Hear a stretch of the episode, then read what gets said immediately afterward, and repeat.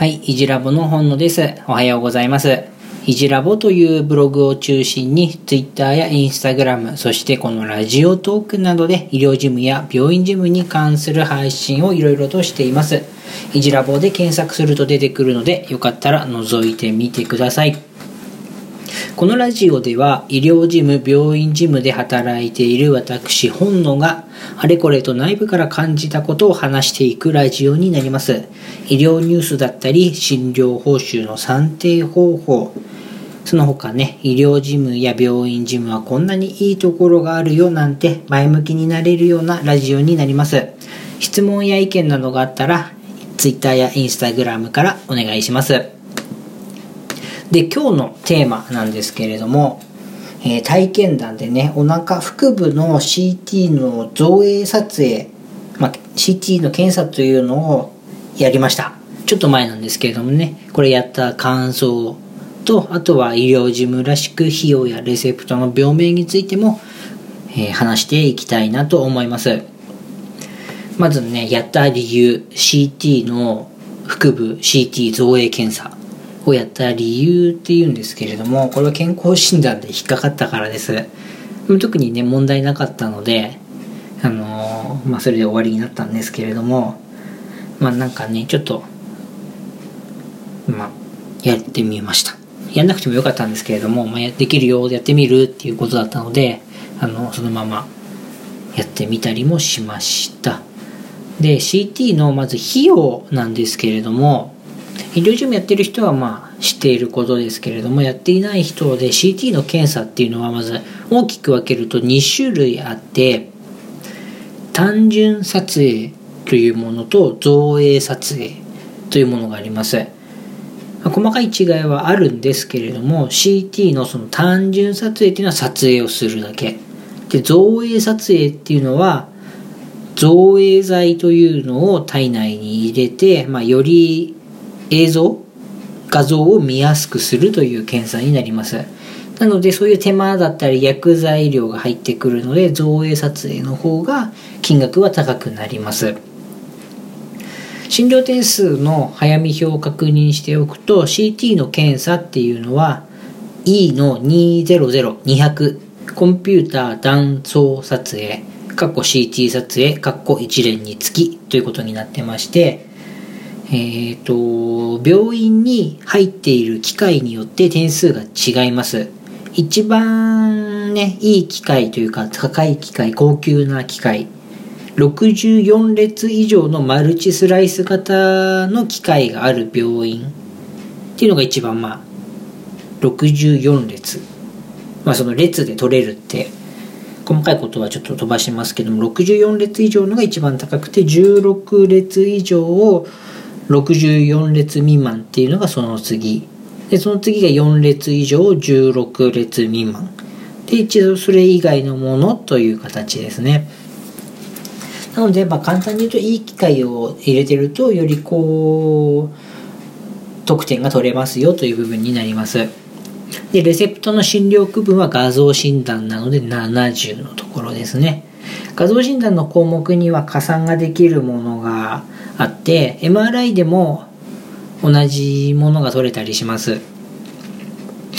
なのでここはねあの画像電子画像管理加算とかコンピューター断層診断とかが取れたりするのであのしっかりと確認をしておきましょう。で64列以上ある病院っていうのは結構大きな病院になります。で、えー、と中規模の病院というかはその真ん中。であんまりちっちゃい病院なのかな。あんま4列から16列の750点っていう病院はちょっとあんまり知らなかったりもします。で造影剤の費用っていうのはそれに加えて500点。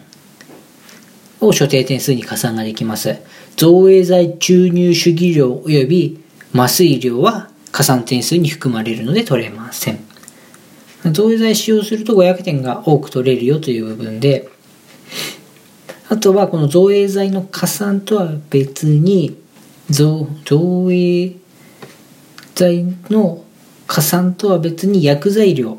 造影剤のね、薬剤量っていうのも算定できるので、造影撮影をするときは CT の撮影代、そして電子画像管理加算、で、コンピューター断層診断、そしてここからが造影剤の加算で、造影剤使用加算っていうので薬剤量、造影剤の薬剤量というのが取れます。で、造影剤っていうのはいっぱい種類があるんですけれども、オムニパークとか、イオパミロンなんていうのをよく使っているんですけれども、この辺は病院によって違うので、あの、確認をしておきましょう。で、僕は腹部をやったレセプトですね。自分のレセプトを自分で作ったりして笑えたりしたんですけれども、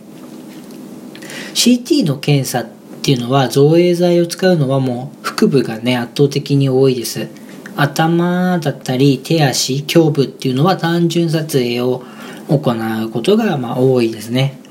診療科で考えてみると内科は胃がんとか膵臓がんとかのなどの腹部系ですね。外科も同じか。外科はでも大腸がんも取ったりします。で泌尿器科は膀胱だったり結石を見たりするときに撮影します。で、大腸がんについては大腸 CT の CTC って言われる実施も多いので、まあ、この辺は別でブログでも書いているので話す機会があったら話してみたいなと思います。で、えっ、ー、と、まあ、やったわけです。今日は体験談なので、ね、体験したことを話したいと思います。CT の造影撮影をあの行った感想とか思い出なんですけれどもまず造影剤をその入れるんですね体に。よく見えるように。そのための注射の針っていうのは結構太かったです。あの僕注射嫌いなのでね、まあ、注射は太くてそれを手の腕のところから入れてあの造影剤がね体に入る瞬間っていうのはこう結構熱いというかあなんか入ってきてるなっていうのが分かりました。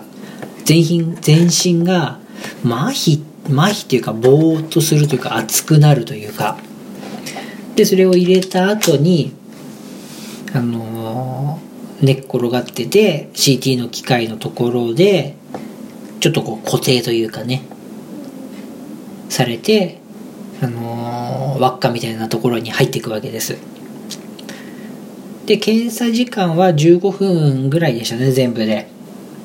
で、あとは注意事件、注意事項としては、金属ね、ベルトとかそういうのは、あの、外すって言われました。で、終わった後に造影剤っていうのは、体内に入れたものっていうのは、おしっこで出るからって言われて、当日は水分多めにとってね、なんて言われました。お風呂もそのままその日入っていいよって言われました。で検査結果っていうのはえーと、あの読影で読んでくれる先生がいる病院ならすぐ出るのかもしれませんがあの別のところでねお願いしたりしている病院っていうのは後日結果をあの受け聞きに行ったりしなきゃいけないっていうことになります。